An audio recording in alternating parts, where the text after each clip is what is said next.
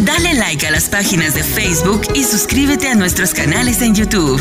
Iglesia Café, Café con Dios y dos son mejor que uno. Ayúdanos a compartir el mensaje de Jesucristo en las redes sociales.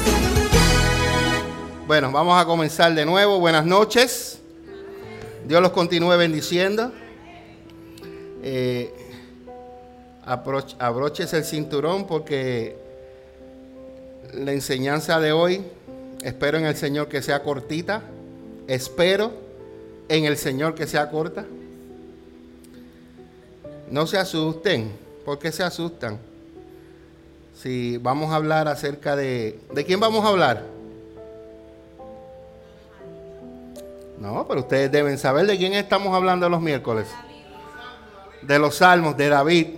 Que hay muchos de los salmos eh, fueron escritos por situaciones que pasó David. Muchas de las cosas que nosotros podemos hacer han sido escritas por los procesos que hemos pasado. Eh, tengo una jovencita que está trabajando con otra jovencita, pero el proceso que ella pasó la preparó para hablar ahora con esta jovencita. Se graduó y ahora puede, eh, después que se graduó de su bachillerato, bachillerato es, así que se dice, ahora ella puede enseñar. Eh, esta no es mi prédica, Libertadoras para Conquistar, es de la pastora. A ver si la mía aparece por aquí. Y si no aparece por aquí, pues entonces pues quiero hablarles del Salmo 51. ¿Cuántos han leído el Salmo 51? ¿Usted no ha leído el Salmo 51? Bueno, esta noche antes de acostarse, arrepiéntase y léalo. Y ore con el Salmo y pídale perdón a Dios. ¿Ok? Este es un salmo de arrepentimiento, es un salmo donde eh, la primera vez que yo lo leí, a mí me tocó tanto, ese, me tocó el corazón tanto en ese salmo, que yo dije, wow, Señor, si fui yo, y a mí me tocó cómo te sentiste tú en ese día cuando David se arrepintió y se humilló delante de tu presencia después de haber cometido todo lo que él cometió, ¿verdad? Entonces, el tema de hoy que yo le puse a, esto que vamos a enseñar hoy es que Dios quiere que seamos rectos delante de Él. ¿Escucharon bien? Dios quiere que nosotros seamos rectos delante de Él. Sabemos que David era rey de Israel, ¿verdad? Sabemos que Dios lo escogió, ¿verdad? Sabemos que Dios lo ungió. Pasó desde los desde jovencito hasta los 35 de años eh, huyendo de Saúl. Pero durante todos esos eh, procesos y enseñanzas que Dios le permitió, hubieron muchos salmos bonitos que hemos venido hablando. En el día de hoy hablamos de un salmo el cual este hombre ya era rey el cual ya conocía la ley.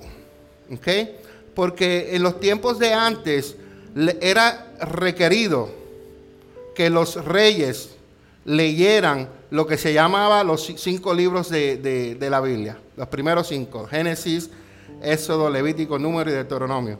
Ellos tenían que chupárselo, ellos tenían que aprenderlo. Quiere decir que David conocía la ley de Dios. ¿Ok? Entonces, yo voy a leer algunos versículos bíblicos y voy a estar eh, dando algunos comentarios y a tratar de avanzar lo más pronto eh, que yo pueda. Entonces, el primer versículo que voy a leer se encuentra en 2 de Samuel, capítulo 11, versículo 1. Y dice la palabra del Señor en 2 de Samuel 11. Ahí está la historia en 2 de Samuel 11 y 2 de Samuel 12. Yo no los voy a leer todos por cuestión de tiempo, voy a tratar de resumir lo más, lo más breve que, pueda. Pero siempre es bueno leer el primer versículo, porque en el primer versículo nos deja saber mucho. Y el primer versículo nos dice que en la primavera, ¿cuándo? En la primavera. La primavera también se refiere al principio del año, porque el año eh, de, los, de, los israelitas no es el mismo año de nosotros. El de nosotros comienza en, eh, en enero y el de ellos comienza entre marzo y abril. So, dice que los reyes suelen salir a la guerra en la primavera. Pero ese día David envió a quién? A Joab. y al ejército de Israel para pelear contra los amonitas. Destruyeron el ejército amonita y sitiaron la ciudad de Raba, o Rabá, con acento. Sin embargo, David se quedó en Jerusalén. Podemos predicar de ese versículo toda la noche, pero solamente quiero dar un punto. Eh, David tenía, tenía que estar en la guerra. Él no tenía que estar en Israel. ¿Por qué salían en primavera? Yo busqué un poquito porque yo dije, pero ¿por qué salieron en primavera? Bueno, porque en Puerto Rico la temporada donde llueve mucho es eh, agosto, septiembre, octubre. Es la época de los huracanes donde llueve mucho. Yo me recuerdo que mi tía siempre me decía, en agosto, la primera semana, que empiezan las clases en agosto, siempre llueve. Entonces, en la temporada de lluvia, entonces, o no, entonces, para en Israel, en, en lo que es el invierno, allá llovía todo ese tiempo. Por eso que en primavera era cuando ya los caminos estaban secos y ellos podían ir a pelear. Porque el invierno era difícil para ellos llevar todo ese cargamento para ir a pelear. ¿Qué pasa cuando tú vas en un... Aquí no podemos hacer fango, pero vamos a poner cuando cae nieve. ¿Qué sucede cuando cae mucha nieve? Mucha gente tú los ves qué? Eh, eh, no puedo decir la palabra estoqueado, estancado, gracias mi amor Mucha gente tú los ves estancados. ¿Por qué? Al menos que no tengas un 4x4 como lo tiene alguno de ustedes, que ustedes pueden salir como si nada. Y por eso ellos salían a pelear. Había muchas lluvias en Israel, pero en el invierno se plantaban los cultivos y cuando llegaba la primavera era cuando venían los primeros cosechos o las primicias. Ahí se, sembraba trigo, se sembraba eh, cebada pero estas, estas cosechas, ¿tú sabes por qué eran importantes? Porque era el alimento que ellos se llevaban cuando iban a guerrear. Tú no puedes llevarte un ejército de medio millón de hombres sin comida. Entonces, el invierno era el tiempo de que de cosechar y en primavera era donde ellos arrancaban a ir a pelear porque ya llevaban una provisión para ir a pelear. ¿Están conmigo? Entonces, en el versículo 2 nos dice, una tarde una tarde, una tarde, después del descanso del mediodía, David se levantó de dónde? De la cama. En vez de estar peleando, estaba tomándose una siesta. Y dice, y subió a caminar por la azotea del palacio mientras miraba hacia la ciudad. Vio a una mujer de belleza singular que estaba bañándose. Luego envió a alguien para que averiguara quién era esa mujer. Y le dijeron, es Besabé, hija de Eliam, y esposa de Urias elitita. Así que David envió mensajeros para que la trajeran. Y cuando llegó al palacio, se acostó con ella, ¿verdad? Se acostó con ella. Ay, Davidito, no sale de una y se mete en otra. Se acostó con ella. Entonces, luego ella regresó a su casa y Besabé recién había terminado los ritos de purificación posteriores a su periodo menstrual. Aquí hay mucho que hablar. Lo único que yo te digo es que David estaba en el lugar equivocado, en la hora equivocada, mirando lo que no tenía que mirar.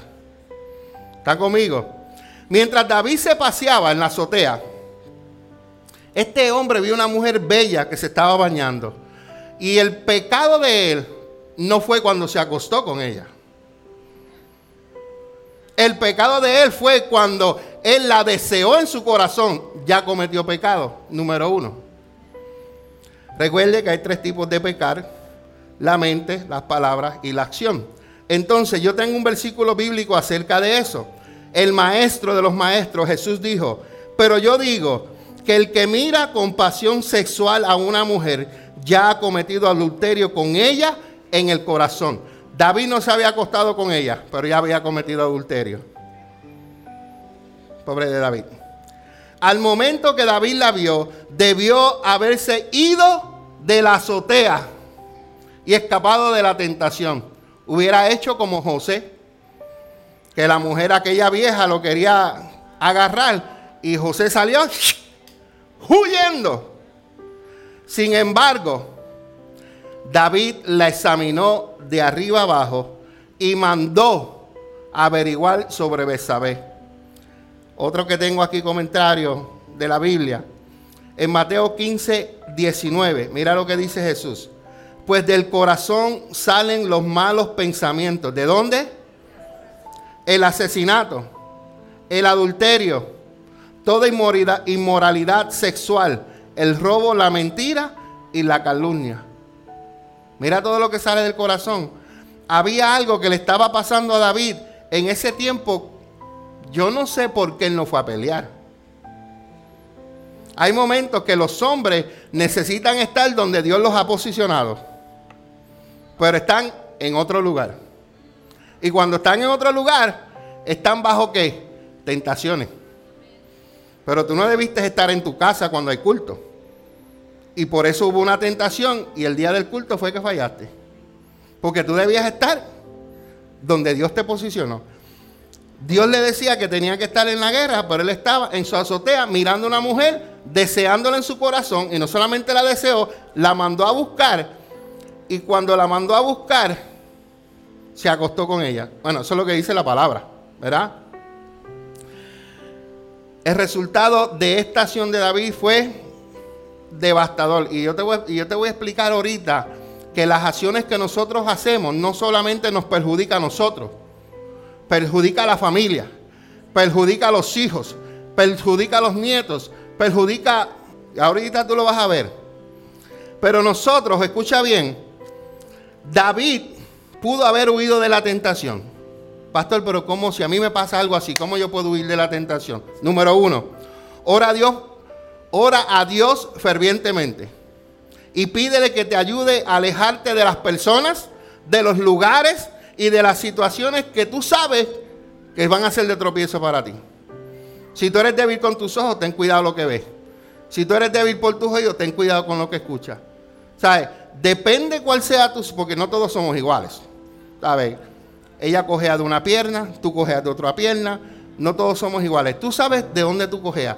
Pero si tú puedes evitar orarle a Dios y pedirle al Señor que te aparte de esos lugares, Dios lo va a hacer. Número uno, para huir de la tentación. Y número dos, tienes que leer la escritura, memorizar y meditar en los pasajes que tratan de las debilidades que tú estás pasando. De lo que tú estás pasando. ¿Estás conmigo? Entonces, y la número tres, para huir de la tentación, busca a una persona que te pueda ayudar en la área que tú estás pasando. No busques una persona que te va a hundir porque la misma persona está haciendo lo que tú estás haciendo.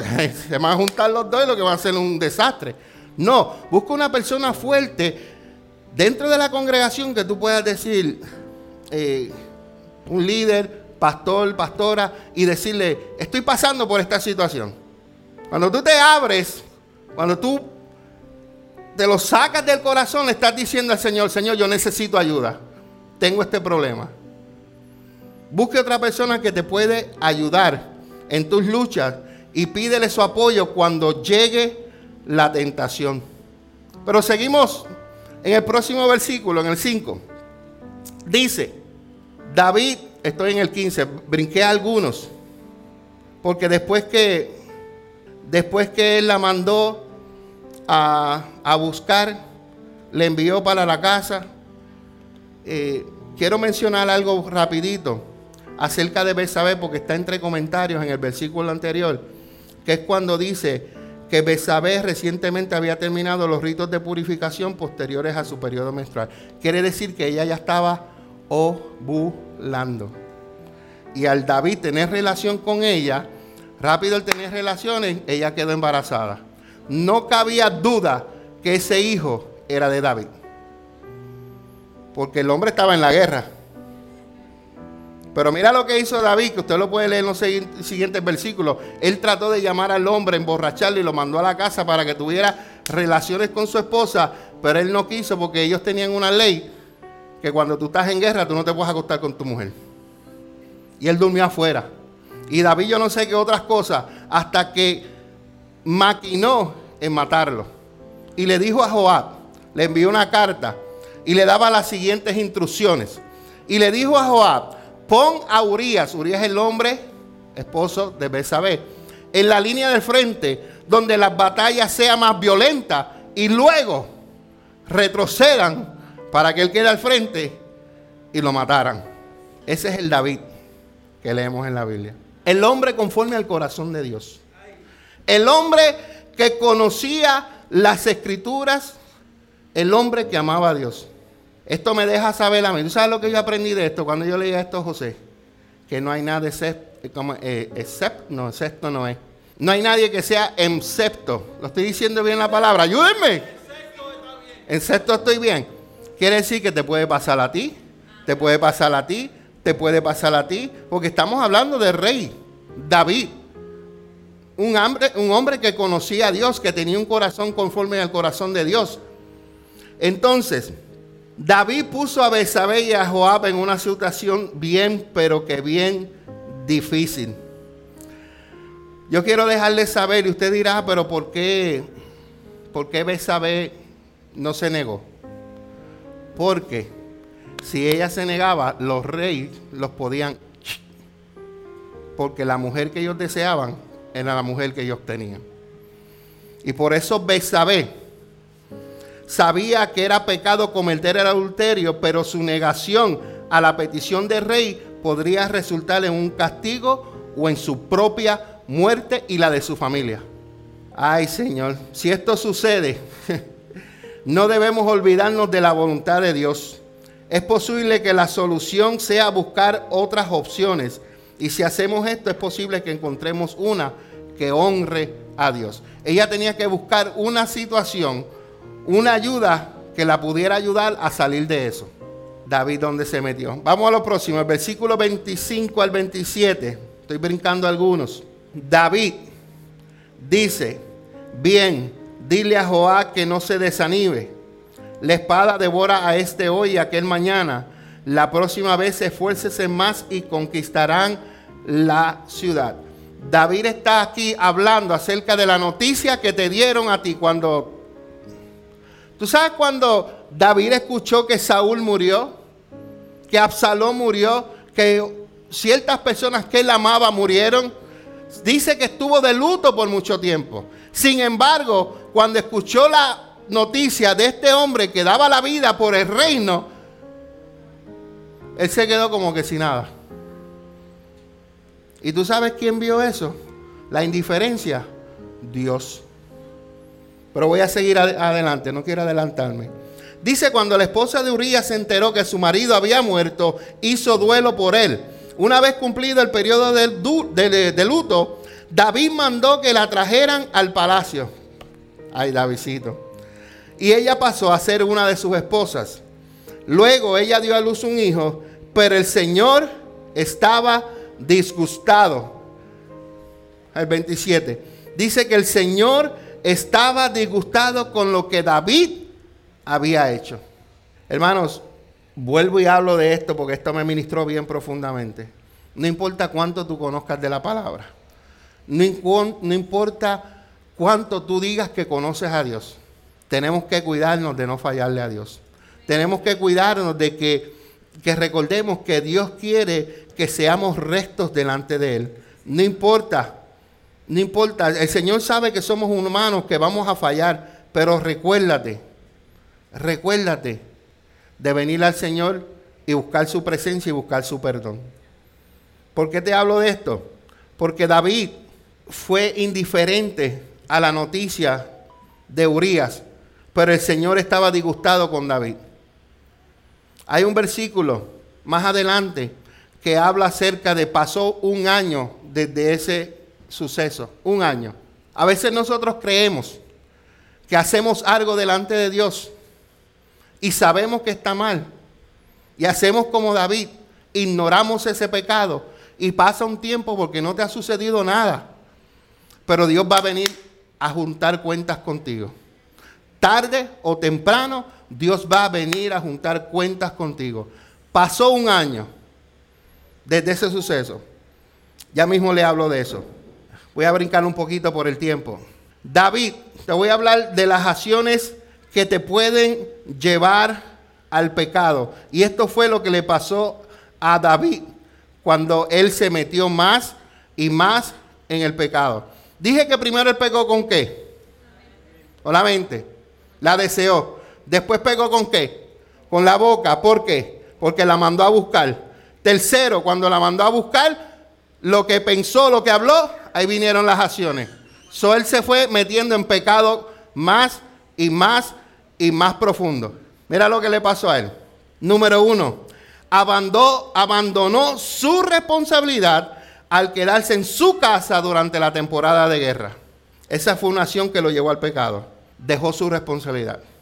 Nosotros a veces como hombres tenemos una responsabilidad dentro de la casa, dentro de la iglesia, dentro del ministerio y a veces lo abandonamos. Y cuando abandonamos las responsabilidades que nos tocan a nosotros, ahí es donde nosotros nos puede llevar el pecado. Lo segundo que pasó con David, él enfocó sus pensamientos en sus propios deseos. Él tenía deseos de algo que vio. Y él se enfocó en que esa mujer, ¿quién es? Esa mujer, tráemela al palacio. Se enfocó en su pasión. Número tres, la tercera acción que lo llevó al pecado.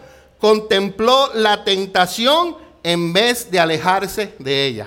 ¿Cuántas veces nos vemos tentados en hacer cosas? Yo le estaba diciendo a mi esposa, mi esposa administra un building y de vez en cuando yo le ayudo y a veces me paga y a veces no me paga, pero tranquilo, yo lo hago con amor. ¿Verdad, mi amor? Que es cierto. ¿Cierto? Pero escuchen esto, lo que les quiero decir. Cualquier otra persona que estuviera en la posición de nosotros, rentando unos cuartos, cinco cuartos, cualquier otra persona le puede decir al jefe, tengo tres cuartos rentados, aunque en sí tengo cinco, y me estoy echando mil dólares al bolsillo. Está la tentación. Mi esposa a veces tiene, no va a decir cuánto dinero tengo porque después van y me la saltan, pero, pero a veces tiene miles de dólares guardados. Y mi esposa es de la que apunta, se gastaron 50 de una cejadura, 50 de una cejadura. Se gastaron 100 por esto, 100, todo lo lleva detalladamente. Porque no se le puede dar lugar al diablo. No se le puede dar lugar, porque imagínate que él esté llevando la contabilidad ya y sepa cuánto se le tiene que entregar, aunque a ellos no les importa, esa gente tiene dinero. Pero imagínate que fuera así. Y cuando él cuadrara su número y cuadrara el número de la pastora, no dieran. ¿Qué testimonio está dando ella? ¿Qué testimonio está dando ella? Entonces, cuando llega la tentación, nosotros debemos de alejarnos de ella. ¿Tú sabes cuántas veces yo estoy a veces en la, en la computadora, en mi iPad, o a veces bien, bueno, no tanto en YouTube, más en el celular y en la, y en la tableta? Cuando tú estás viendo algo y de momento te sale algo que tú dices, el Señor reprenda y tú sigues scrolling. Porque si tú eres débil de ojo, te puedes quedar y le puedes dar clic y de clic te lleva aquí, te lleva aquí. Cuando vienes a estás metido bien profundo en algo que no tienes que estar viendo. Entonces, tenemos que contemplar la tentación y alejarnos de ella. La cuarta acción que lo llevó a David al pecado es que él pecó deliberadamente. ¿Qué es deliberadamente? ¿Así? Sígueme, hija. Él lo hizo, a él le gustó y siguió haciéndolo. Y mientras más le gustó, más lo siguió haciendo. Eso se llama pecar deliberadamente.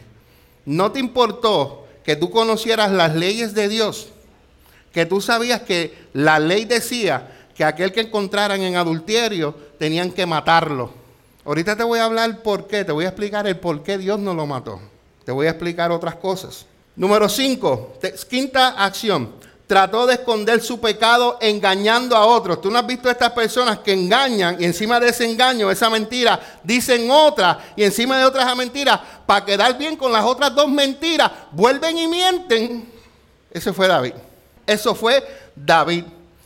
Número 6, la sexta acción que lo llevó al pecado.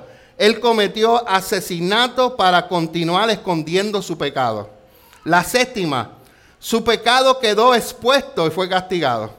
Y la octava, las consecuencias de su pecado no solamente lo afectaron a él, sino también a muchos otros.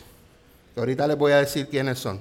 David, como tú y como yo, podemos haber decidido para parar y alejarnos del mal antes de caer en la tentación. Todos somos tentados. Todos somos tentados. Santiago, capítulo 1, versículo 14 y 15 nos dice, la tentación viene de nuestros propios deseos, los cuales nos seducen y nos arrastran. Y de esos deseos nacen los actos pecaminosos y el pecado cuando se deja crecer da luz a la muerte. David dejó crecer su pecado. Si él de primera instancia se hubiera ido a la guerra, hubiera pasado eso. Segundo, si lo hubiera visto en otra ocasión, hubiera huido de la tentación. Sino que él siguió uno detrás de otro, detrás de otro, detrás de otro. ¿Me siguen?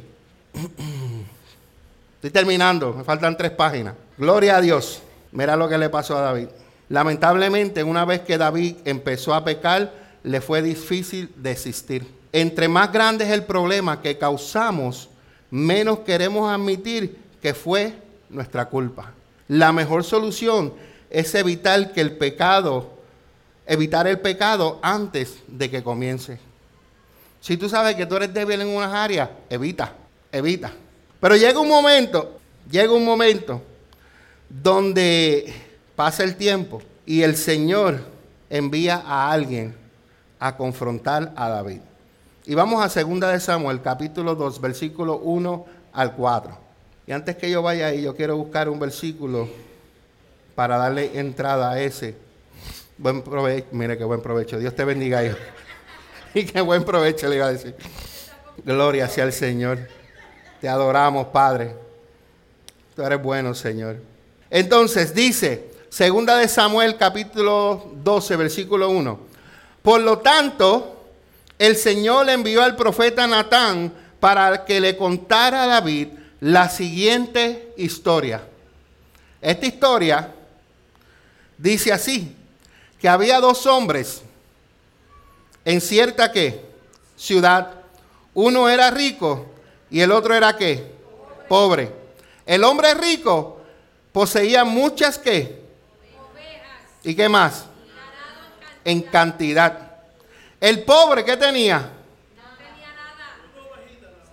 Solo una pequeña ovejita que había comprado.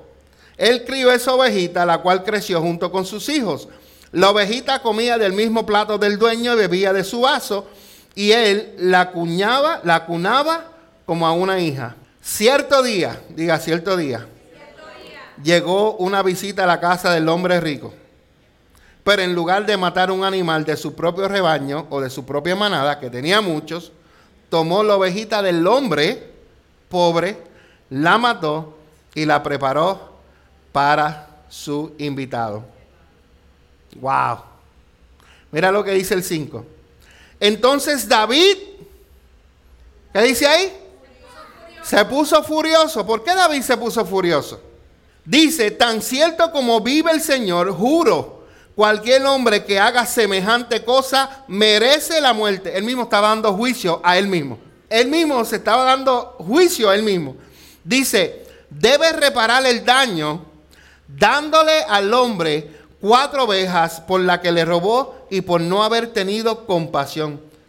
Entonces el 7 dice, entonces Natán le dijo a David, ya, ¿qué dice ahí? Tú eres ese hombre.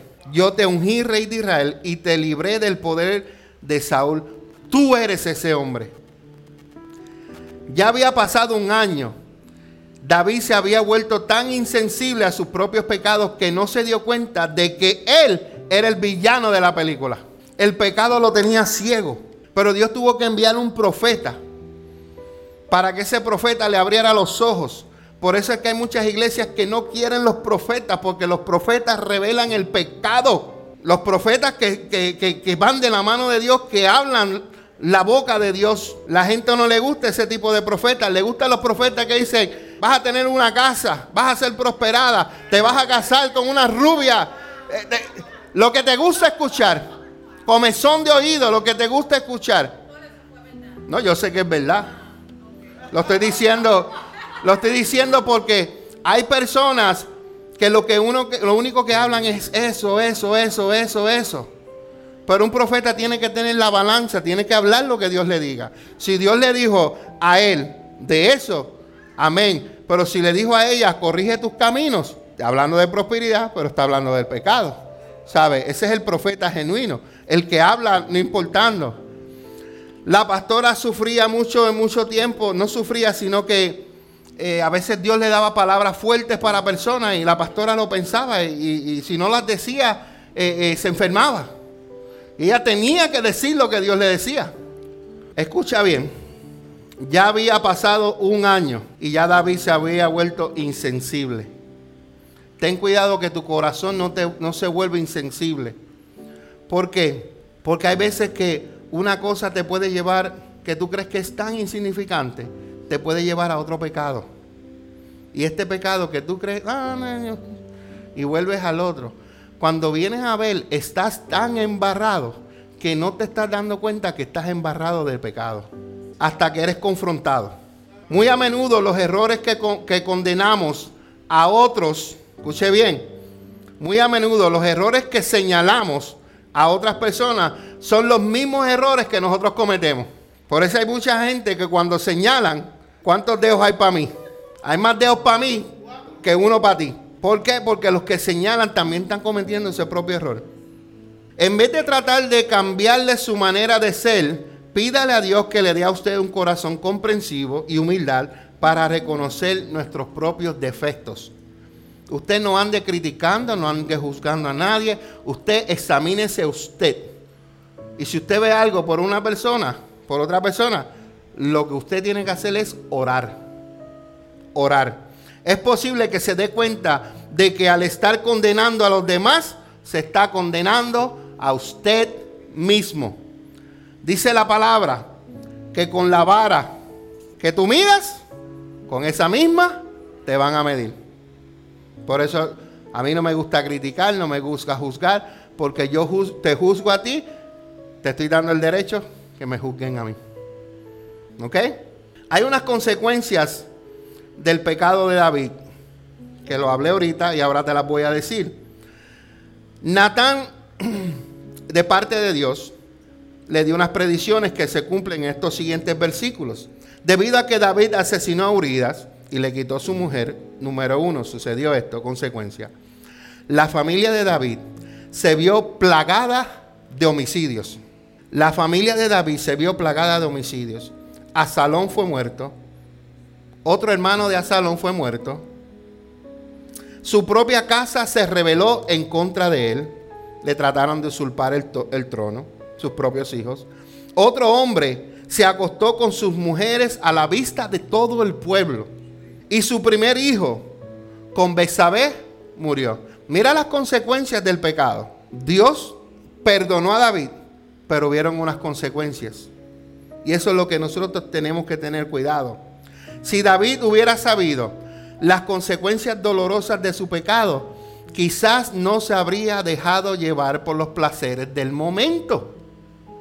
Todo lo que le costó a David, eso, hasta el reino fue dividido. Pero lo bueno es que tenemos un Dios misericordioso. Lo bueno es que tenemos un Dios que cuando nosotros venimos a Él, venimos con un corazón humillado, venimos con un corazón sincero, Él nos perdona. Pero déjame decirte que Dios te perdona, pero hay consecuencias de, ¿ok? Hay consecuencias. Mira lo que dice. Segunda de Samuel, Samuel capítulo 12, versículos 13 y 14. Entonces David confesó a quién? Al profeta. ¿Qué es confesar? Confesar es decir, de dentro de tu corazón, esto fue lo que yo hice. Y le dijo al profeta, le dijo a Dios, he pecado contra el Señor. ¿Contra quién? Él reconoció que él pecó contra el Señor. Natán respondió, sí, pero el Señor te ha perdonado y no morirás por ese pecado. Mira lo que le dice Natán, porque por haberle hecho el adulterio, él tenía que morir. El rey, Fabiola, el rey tenía que morir. Aquí no es porque tú eres apóstol, porque tú eres evangelista, porque tú eres pastor, porque Dios te usa como profeta. Si tú cometes el pecado, pecado de muerte, vas a morir. Y posible no mueras físicamente, pero te vas a morir espiritualmente. Y te vas secando y secando y secando y secando. Y Natán confrontó a David y dijo, y no morirás por este pecado. El 14 dice, sin embargo, como has mostrado un total desprecio por la palabra del Señor, con lo que hiciste, tu hijo morirá. No murió el rey, murió un hijo. Alguien tenía que morir. Alguien tenía que morir. Durante este incidente que sucedió en esta historia que le acabo de decir, David escribió el Salmo 51, el cual nos da una valiosa perspectiva de su carácter y nos ofrece esperanza. No importa lo culpable que tú te sientas o lo malo que sea el pecado que tú hayas cometido, usted puede presentarse ante Dios y confesar todo lo que está en su corazón y pedirle perdón como lo hizo David. Y David no solamente escribió el Salmo 51, por esto también escribió el Salmo 32, que expresa el gozo que sintió después que él sintió el perdón de Dios. David admitió su pecado y lo confesó, pero el, juicio de Dios fue que su hijo muriera. Las consecuencias del pecado de David fueron irreversibles. Hay momentos en que una disculpa o, un, o un pedir perdón no resuelve la situación. Dios puede perdonarnos y restaurar nuestra relación con Él, pero eso no quiere decir que Él eliminará las consecuencias de nuestras malas acciones. Yo no sé si Besabé tenía hijos antes. Pero si tenía hijos, David dejó a hijos sin padre. Yo no sé si Urias tenía hermanos. Pero por David matarlo, me imagino que tuvo padres porque si no, no hubiera nacido. Pero imagínate a los padres de Urias. ¿Cómo se sintieron? No solamente el pecado que, las consecuencias que llevó a una mala decisión de David. Usted se ha preguntado, ¿por qué debía morir ese niño? El juicio no fue sobre el niño por haber sido concebido fuera del matrimonio, sino sobre David por su pecado.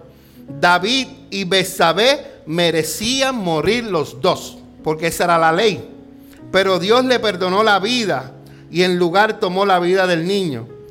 Dios todavía tiene asuntos que completar por medio de David en el establecimiento del reino. Y la muerte del niño fue un castigo terrible para David y Besabé. Si usted lee los próximos versículos del 14, del 15 al, al 19, dice que David estuvo en ayuno esos siete días porque él esperaba que Dios hiciera un milagro. Pero el 20 dice, de inmediato David se levantó del suelo, se lavó, se puso lociones y se cambió de ropa. Ese es el próximo versículo que tengo aquí. Terminando la prédica, cuando estaba haciendo esto, cuando yo leí este versículo, yo lo puse en letras oscuras, porque después que él se levantó del suelo, se lavó, se puso sus lociones y se cambió, dice que luego fue al tabernáculo a qué? ¿Quién adora después que se le muere un hijo? Eso a mí me tocó. ¿Quién adora después que tú tienes una pérdida? ¿Quién adora después que tú tienes una situación grande que te ha pasado en tu vida? Esto me deja saber que este hombre sí era un verdadero adorador. Que tenía sus, fallas, tenía sus, tenía sus deslices, sí los tuvo, pero su corazón, él no fue a reclamarle a Dios, él no fue a, quejarse con Dios, él fue a adorar a Dios. Y eso a mí me, cuando lo leí, hasta lloré porque me, ministró tanto que, que, y dice que después que fue al tabernáculo a adorar al Señor, después volvió al palacio donde le sirvieron comida y comió. En otras palabras, él fue a alimentar su espíritu y después regresó a alimentar su cuerpo. Termino con esto. David no se, no se obsesionó con su pecado. Él se acercó a Dios y recibió su perdón. Y Dios le permitió que comenzara su vida de nuevo. Incluso el nombre que Dios le dio a Salomón, escuche bien, el nombre que Dios le dio a Salomón es Gedidías, que significa amado del Señor. No se lo dio David, no se lo dio Besabé, se lo dio el mismo Dios, Gedidías. Y era un recordatorio para David de la gracia de Dios. Entonces, cuando tú y yo nos acercamos a Dios y recibimos su perdón, cambiamos nuestra manera de vivir, Él nos da la oportunidad de comenzar de nuevo. Y para sentirse perdonado como David, hay que reconocer nuestro pecado ante Dios y volvernos a Él. Luego siga adelante en su vida con un enfoque renovado. Y de ahí sale el Salmo 51. Vamos a estar puerto de pie. Venga aquí al frente conmigo. Ayúdeme. Pasen al frente, toditos, toditos. Pasen al frente. Ayúdenme. Hay un versículo bíblico que quiero eh, compartir con ustedes que le pasé por encima antes de, de leer el Salmo 51. Está en Primera de Juan, escuche bien. Primera de Juan, capítulo 8, versículo, capítulo 1, versículo 8 al 10. Dice, si afirmamos, escuche bien, si afirmamos que nosotros no tenemos pecado, lo único que hacemos es engañarnos a nosotros mismos y no vivimos en la verdad. El 9. Pero si confesamos nuestros pecados a Dios, Él es fiel y justo para perdonar nuestros pecados y limpiarnos de toda maldad. El 10 dice, si amamos, perdón, si afirmamos que no tenemos pecado, llamamos a Dios mentiroso y demostramos que no hay lugar para su palabra en nuestro corazón. Lo que le pasó a David. Vamos a... Esto es una oración de arrepentimiento, una oración de que salió de lo más profundo del corazón. Y yo quiero que en esta noche todos oremos esta oración. Después de esta oración, eh, oramos y nos despedimos. El Salmo 51 dice, yo lo voy a leer por parte y usted va a repetir conmigo. ¿Estamos bien? Dice, ten misericordia de mí, oh Dios. Debido a tu amor inagotable. A causa de tu gran compasión. Borra la mancha de mis pecados. Lávame de la culpa hasta que quede limpio. Y purifícame de mis pecados. Pues yo reconozco mis rebeliones. Día y noche me persiguen.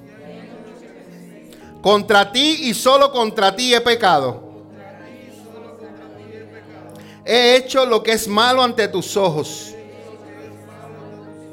Quedará demostrado que tienes razón en lo que dices y que tu juicio contra mí es justo. Gracias Señor. Pues yo soy pecador de nacimiento.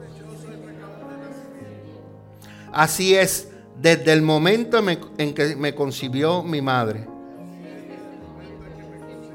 Pero tú deseas honradez desde el vientre y aún allí me enseñaba sabiduría. Purifícame, Señor, de mis pecados y quedaré limpio. Lávame y quedaré más blanco que la nieve. Devuélveme la alegría. Deja que me goce ahora que me has quebrantado. No sigas mirando mis pecados. Quita la mancha de mi culpa y dígale a Dios, crea en mí, oh Dios, un corazón limpio y renueva un espíritu fiel dentro de mí. No me expulses de tu presencia y no me quites tu Espíritu Santo. Restaura en mí la alegría de tu salvación y haz que esté dispuesto a obedecerte. Entonces enseñaré a los rebeldes tus caminos y ellos se volverán a ti. Perdóname, Señor, por derramar sangre. Oh Dios que salva. Entonces con alegría cantaré de tu perdón. Desata mis labios, oh Señor, para que mi boca pueda alabarte.